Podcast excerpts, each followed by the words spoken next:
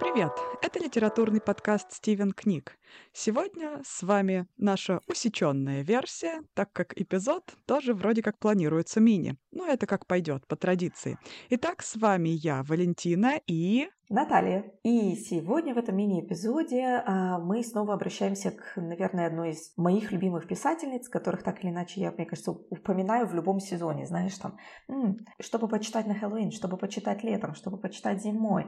И на любой вкус и цвет всегда что-нибудь найдется у Агаты Кристи. В горе и в радости, в болезни и здравии Агата Кристи всегда с нами. Да, и спасибо ей за такое количество написанных книг, которые дают нам очень-очень много, в общем-то, материала для размышлений. И сегодня мы поговорим о природе, о насекомых, которых, наверное, не все очень любят, особенно любители поесть на улице в летний сезон и э, ранее осенний. Кстати, смешной факт, сейчас мы записываем, да, что сегодня последний день октября. Эпизод этот вы услышите немножко попозже. Удивительно теплая осень в этом году, и у нас на самом деле до сих пор еще летают осы и лезут в лицо, в напитки, я не знаю, везде, где можно и нельзя, и при этом сильно пугают людей. Итак, вы, я думаю, догадались по Наташиному чудесному тизеру, что рассказ, который мы сегодня обсуждаем, называется «Осиное гнездо». Да. Рассказ очень короткий, и по традиции Агаты Кристи восторжествует справедливость, и это даже не спойлер.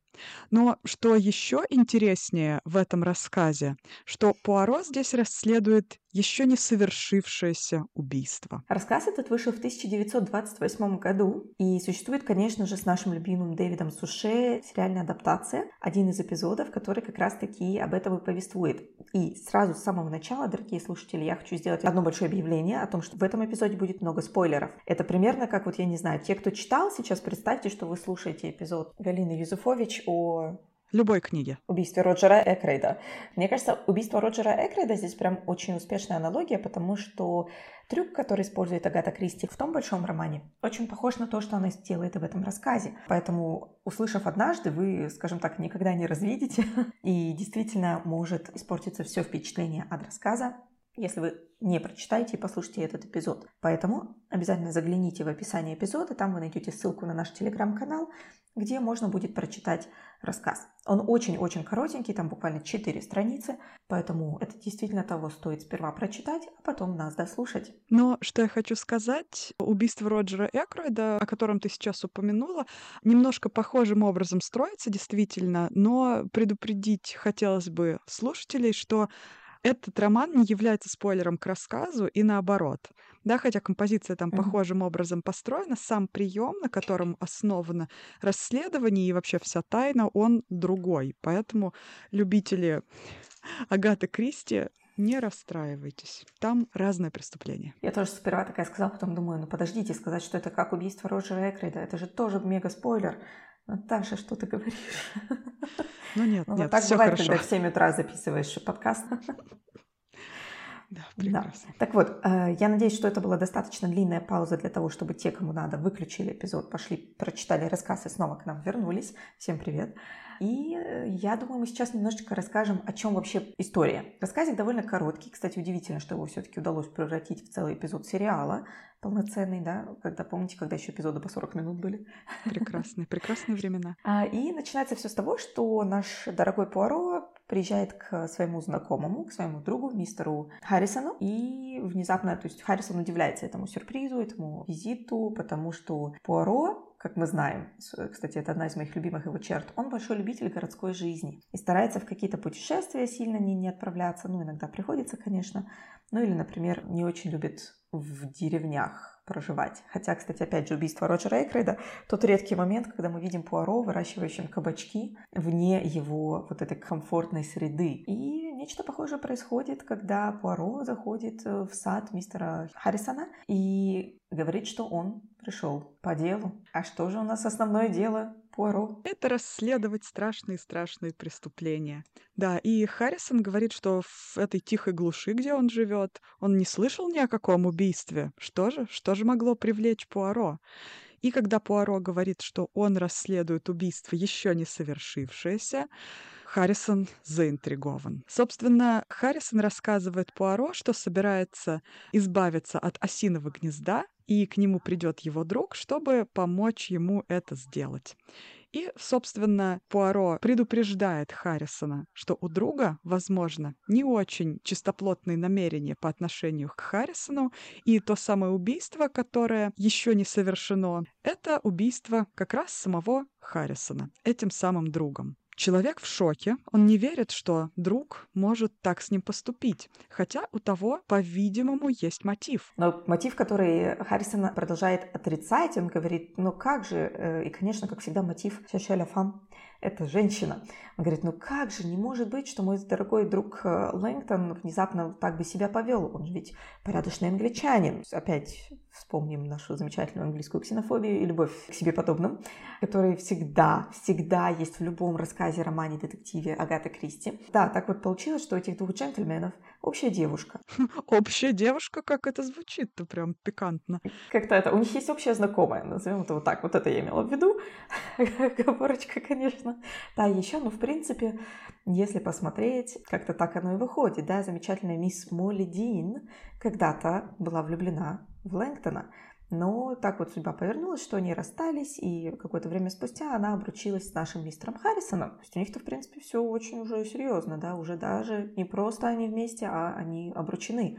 И Пуаро внезапно, наш Пуаро, который видит и замечает все, где-то на улице увидел, как Лэнгтон и Молли Дин как-то, видимо, очень близко проводили время, что навело его на мысль о том, что былая страсть возродилась в их отношениях. И он поспешил к мистеру Харрисону, чтобы ну, предупредить своего друга, что осы не те, чем кажутся. Но, собственно, Пуаро тоже немножечко не то, чем кажется, что и показывает развязка этого рассказа. Потому что Пуаро спрашивает, во сколько к нему придет Лэнгдон, и удаляется, чтобы вернуться вновь, чтобы, так сказать, поприсутствовать на этой потенциально смертоносной ассамблее и предотвратить необратимое. И когда Пуаро возвращается к девяти, когда Харрисон сказал, Лэнгдон должен прийти к нему, Лэнгдон уже выходит из сада Харрисона и встречается с Пуаро. Они обмениваются парой фраз, из которых Пуаро совершенно без удивления узнает, что Лэнгдон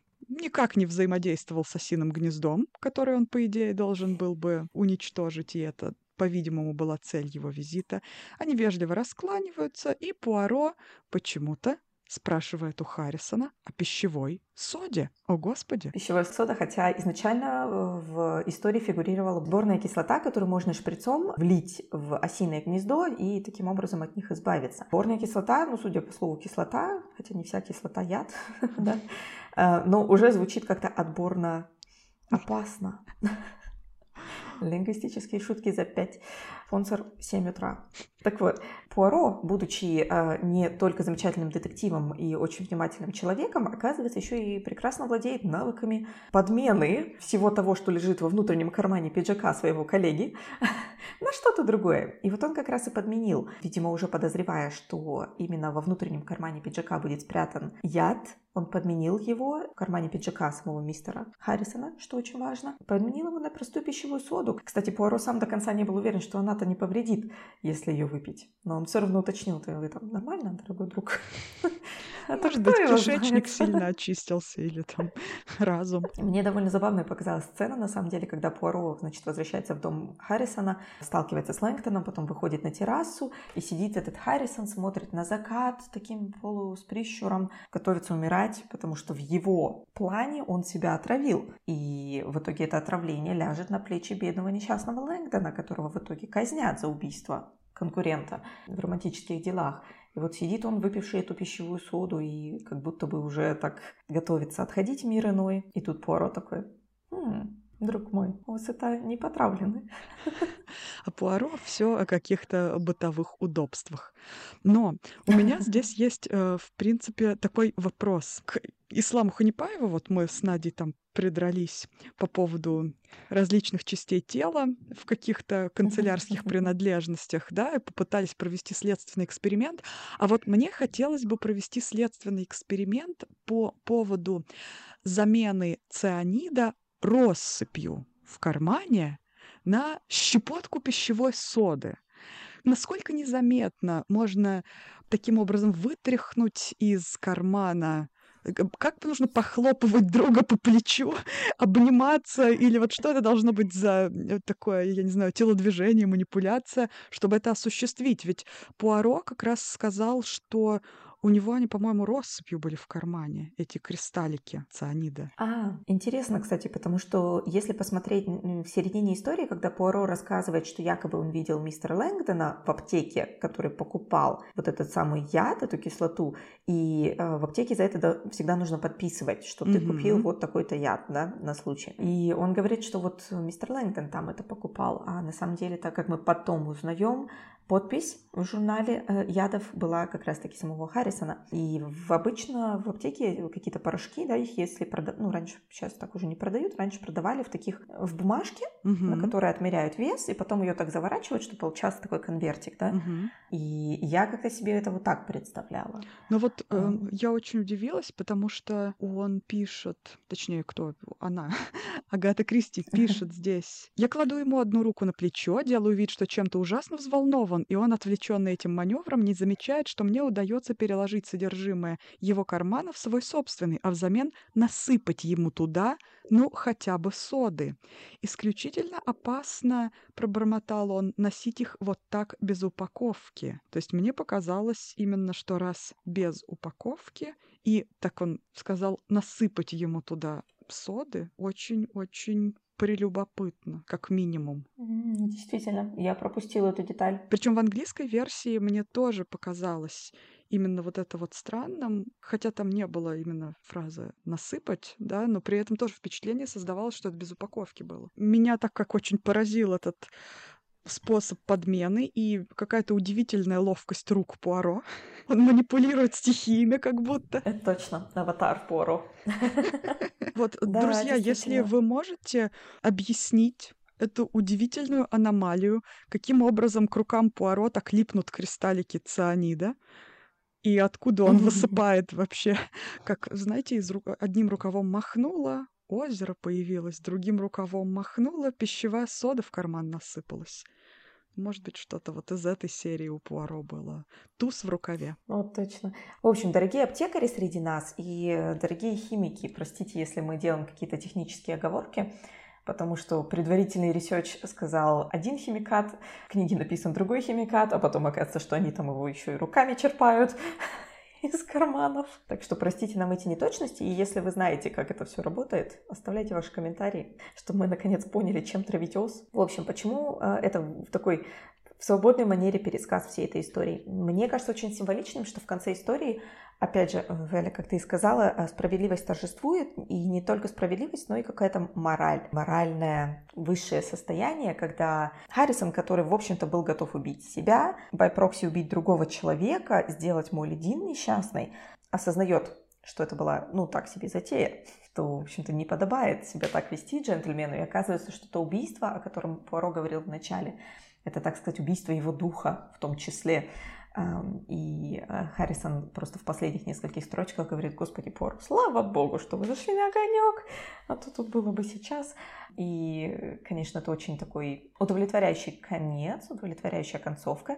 Не то, что эм, преступника поймали, посадили, да, Пуаро всех разоблачил, а тот факт, что преступник понял, что преступление это совершать не надо, и оно было предотвращено. То есть еще до того, как оно случилось, в общем-то, Пуаро все исправил. И вот такая вот история на четырех страничках с твистом, когда начинаешь читать эту историю, конечно, не, ну, Э, уже с самого начала вкладываются, конечно, как всегда, какие-то знаки. Но догадываешься не прям сразу, да? Ну, хотя бы к середине истории. Ну вот Пуаро здесь играет примерно роль железного человека, когда тот сказал свою знаменитую фразу «А почему мы вообще мстители? Почему мы не предотвратители? Что вообще такое происходит? Почему мы должны только после драки, по сути, махать кулаками, а не предотвращать то, что можно было бы предотвратить?» Мы, конечно, помним, ну, я надеюсь, что мы помним, да, куда завело Тони Старка это, завела эта попытка тотального контроля. Ничем хорошим это не закончилось, но мысль-то какая хорошая. И вот у Пуаро это получилось куда лучше. Безусловно. Ну, давайте посмотрим, наверное, на сам текст, почему он так замечателен. Мерлин, опять же, мне кажется, малая форма в своем лучшем наряде показывает нам, что можно сделать с ограниченным количеством слов, с ограниченным количеством страниц. И, как я уже сказала, в общем-то, какие-то закладочки, какие-то вот такие моментики вкладываются уже с самого начала рассказа, когда в первом параграфе мы видим описание того же Джона Харрисона. Да? Это был рослый мужчина с изможденным, смертельно бледным лицом. Вид у него был довольно мрачный, но стоило только, как сейчас, улыбки смягчить его резкие черты. Во всем его облике появлялось что-то очень привлекательное.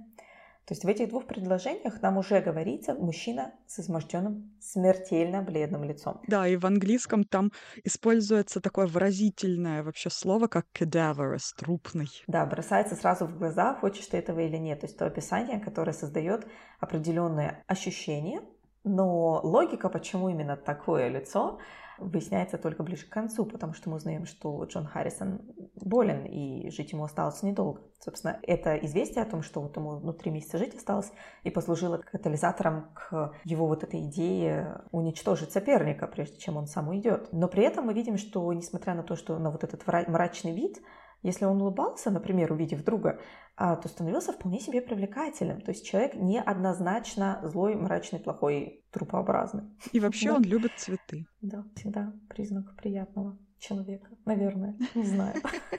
Ну, в общем, не все потеряно. Человек не совсем потерян для мира, для общества и вообще для разумного, доброго, вечного. И тем более Пуаро испытывает к нему достаточно искреннюю симпатию, кроме того, что он просто решил предотвратить, ну, по сути, тройное преступление. Самоубийство, ложное обвинение с казнью и трагедию в жизни женщины, которая должна была жить по принципу «да не доставайся же ты никому». Угу. Да, такой треугольник, и тут Пуаро такой мужик со своей бутылочкой и волшебными пальцами.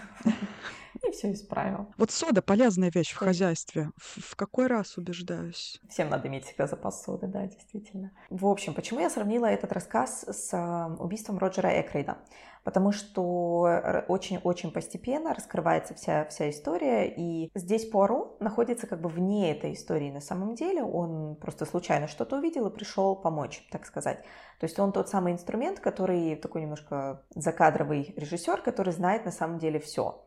Нам, как рассказчику, представляется только завуалированная история, да, то есть мы узнаем всю правду только в последнем параграфе, когда Пуаро объясняет, как он догадался, о настоящих планах Харрисона. А до этого нас просто вот по ложечке кормят какой-то информацией. И уже из нее, вот именно глядя, например, на то, какие слова были выбраны, на то, как реагирует и ведет себя Джон Харрисон, э, на то, как вел себя Лэнгдон, с которым столкнулся как раз-таки Пуаро после того символичного вечера. Я позволю себе зачитать сейчас кусочек тоже, потому что, мне кажется, это тоже был очень красиво описанный момент, mm-hmm. когда Пуаро стучится в дверь и открывает ее Лэнгтон. Пуаро слегка ускорил шаги. Неожиданно он снова ощутил тревогу и неуверенность. Казалось, он чего-то опасался, но сам не понимал чего. В этот момент калитка отворилась, и на дорогу торопливо вышел Клод Лэнгтон. Увидев Пуаро, он вздрогнул. «О, добрый вечер!» «О, добрый вечер, месье, мосье Лэнгтон!» Что-то вы рановато. Лэнгдон уставился на него непонимающим взглядом. Простите, но что вы имеете в виду? А вы уничтожили осиное гнездо? Нет, пока не уничтожил. А вот как, мягко сказал Поро. Ясно. А чем же вы тогда занимались? Да просто болтали немного со стариной Харрисоном. Извините, я очень спешу, месье Пуаро. А, вот не думал, что встречу вас в нашей-то глуши. Ах да, у меня здесь было дело. Ах, вот оно что. Ну, отлично. Харрисона вы найдете на террасе. Простите мне, я должен идти. Простите, у меня не получается сделать бельгийский акцент, который должен быть у Пуаро. Я даже не буду пытаться. Но, в общем-то, в этот очень подозрительный момент мы видим, как молодой человек, да, конкурент за руку Молли Дин, а, как-то очень поспешно уходит и очень удивлен и явно раздосадован тем, что он встретился с Пуаро так внезапно. И у нас складывается, конечно, определенное впечатление, и мы уже думаем, ну все, бедный Харрисон. Прощайте, друг. Все оказывается совсем наоборот, да, внезапно все встает с ног на уши. Да, вот такие вот диверсии на протяжении рассказа э, стараются удержать читателя от секрета. Но на самом деле, если читать внимательно, то можно увидеть и правильные шаги, которые нас ведут к разгадке, потому что и с самого начала видно, что все не так прямолинейно, как э, хотелось бы, возможно, наивному читателю, но все так, как нравится читателю, который любит Агату Кристи. А, мы увидели сразу противоречие да, в образе главного героя Харрисона, но и потом, когда Харрисон узнает о том, что здесь делает Пуаро, он очень так реагирует эмоционально. А когда Пуаро рассказывает, что он приехал расследовать убийство, Харрисон тоже был просто в шоке. Эркюль Пуаро так многозначительно произнес это слово, что Харрисон оторопел. При этом Пуаро смотрел прямо на него, и во взгляде его тоже было что-то необычное. Харрисон даже растерялся, но все-таки выдавил из себя. А я не слышал ни о каком убийстве. А это не я вообще. И не знаю, о чем вы. Кто здесь? Вот это прекрасный такой момент, что они играют в эти гляделки. Пуаро буравит его взглядом вот этим вот своим. Мне кажется, я сразу представляю Дэвида Суше, который еще, возможно, застыл и совершенно неподвижно гипнотизирует вот этого человека и пытается как-то его реакцию понять. И вот Пуаро снова пристально на него посмотрел, и снова что-то неуловимое в его взгляде заставило Харрисона невольно вздрогнуть. Да что ж так трясет этого Харрисона? Он должен, может быть, наоборот радоваться, да? Что Пуаро пришел убийство предотвращать. Да какой молодец!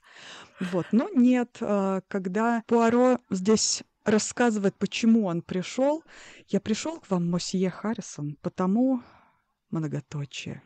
Ну, потому что вы мне симпатичны и добавил уже другим тоном. «Я смотрю, месье Харрисон, у вас тут завелось осиное гнездо, вам бы следовало его уничтожить». Этот неожиданный переход удивил Харрисона. Ну, читателя, очевидно, он тоже удивил, потому что что за синдром Туретта вдруг у Пуаро развился? Он вроде как человек последовательный, но тут он резко передумал говорить о цели своего визита или что вообще с ним случилось, может быть, старость. И Харрисон недоуменно наморщил лоб и, проследовав за взглядом Пуаро, сказал озабоченно, вот я как раз собирался это сделать. И вот здесь они начинают обсуждать технические моменты. Главные интересные как бы вещи здесь уже в том, что Харрисон не сводил с гостя ошеломленного взгляда, то есть Харрисон все время в шоке находится, а Пуаро тем временем любовался розами. Он спросил совершенно спокойным и беспечным голосом — а вам нравится Лэнгдон?» Харрисон вздрогнул. То есть вот эти вот, конечно, контрасты их эмоционального состояния, когда Пуаро делано спокойный, наблюдает за Харрисоном, буравит его взглядом, постоянно тестирует как бы на нем вот эти вот жесткие переходы от одной темы к другой. Пуаро одновременно злой и добрый следователь. И Харрисон, которого от этого просто качает на эмоциональных качелях, то он вроде как успокаивается, он что-то рассказывает про розы, про ос, про какую-то там штуку, и вдруг, а вам нравится Лэнгдон? Да господи, у Пуаро опять шизофрения. Но, кстати, если делать шаг назад, и при первом прочтении осиное гнездо кажется символом как раз опасности вот этой. Обычно, когда даже метафорически мы говорим, ну вот это прям, это там не офис, а осиное гнездо, это говорит о том, что люди там, в общем-то, конфликтуют, и конфликтуют зачастую вот так именно как бы подло и укалывая, да. Синое гнездо — это всегда символ чего-то вот такого обманчивого, но назойливого и потенциально опасного.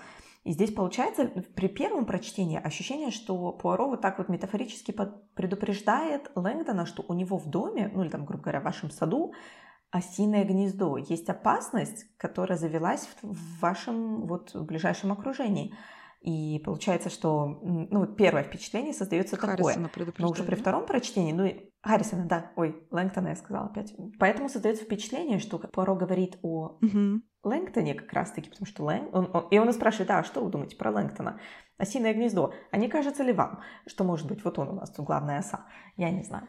И вот такое впечатление создается на поверхности при первом прочтении, и уже при втором начинает бросаться, ну или, грубо говоря, если читать сразу внимательно, начинают бросаться в глаза вот эти самые несовпадающие моменты, да, именно вот это странное поведение, странные тревожные реакции Харрисона со стороны Харрисона. И, в общем-то, всего четыре страницы, но мне кажется, это вполне комфортное чтение. И, с одной стороны, действительно, можно очень сильно, сильно удивиться вот этому вот твисту в конце, но с другой, ты его ждешь, потому что нельзя у Агаты Кристи просто вот так вот прийти, предотвратить преступление или там поймать за руку виновного и радостно пойти по домам, там, я не знаю, кидаться кабачками в убийцу Роджера Экрейда. Нельзя просто войти в Мордор. Э, здесь, естественно, мы ждем какого-то поворота, такого вот это поворот, и обязательно ждем того, что Пуаро все-таки сорвет какие-то маски, потому что если он начинает со срывания масок, именно сам рассказ, да, в первой трети рассказа мы узнаем, что есть какие-то проблемы там с Лэнгдоном. Ну, очевидно, что-то пойдет совершенно в другую сторону. Меня немножко, если честно, разочаровал, ну, даже не разочаровал, а просто чуть-чуть заставил взгрустнуть примерно одну секунду. Довольно резкий конец рассказа. Совсем э, не дано никакого места вот именно вот этой концовке, вот этой коде, так, так называемой развязки. Но, в общем-то, в общем и целом, если отойти от вкусовщины, мне кажется, фраза «Слава Богу, что вы приехали» и усиление вот это повтором «Слава Богу», то, что он сказал, Харрисон, хоть и, с одной стороны, может показаться достаточно неправдоподобным, с другой стороны, он как бы осознает, что он, может быть, был в шоке от того, что он так сильно болен, или обидно ему было, что все вот это вот резко случилось с ним, и он был под воздействием какого-то ужасного заблуждения, а тут он его неожиданно стряхнул и увидел мир таким, какой он есть. И это, наверное, самое ценное, что человек вдруг протрезвел и, может быть, и не до конца хотя бы осознал, что он был неправ, но хотя бы он понял, что он еще немножечко поживет, тоже неплохо. В общем, друзья, а, мы знаем, что наши слушатели, в том числе внимательные читатели, рассказывайте, какие еще детали вы э, уловили в этом рассказе. Можно оставлять комментарии у нас в Телеграме, там мы видим их гораздо лучше, ну, либо на разных платформах, где вы нас слушаете. Еще, пожалуйста, оставляйте ваши сердечки, звездочки, что там символизирует интерес ваш к нам. Нам очень приятно. Ну и плюс, конечно, как всегда, это поднимает нас во всяческих чартах. Вся эта логика цифрового бытия по-прежнему работает. Так что, друзья, читайте рассказы. Рассказы — это замечательное дело. Как вы видите, весь наш сезон посвящен сейчас им. И мне кажется, каждый раз перед записью мы говорим, ой, как классно, что мы прочитали mm-hmm. этот рассказ. И занимает не так много времени на самом деле, зато появляется вот это читательское удовольствие от э, законченного какого-то да, произведения, которое ты прочитал. Э, не знаю, как у вас, у меня всегда вот дополнительно приятное ощущение, когда ты закрываешь книгу, когда ты заканчиваешь рассказ. Почти, правда, никогда не бывает, когда сериал заканчивается, таких ощущений. Там ты либо думаешь, слава богу, отмучились, либо думаешь, о нет, я, я буду плакать. Ну, сериалы и не книга все-таки. Да, действительно. Вот. А вот это читательское эго свое погладить я прямо очень рекомендую рассказами. Я вот регулярно этим занимаюсь. Так что, друзья, оставляйте ваши комментарии и увидимся в следующем выпуске. Всем спасибо и пока. Пока.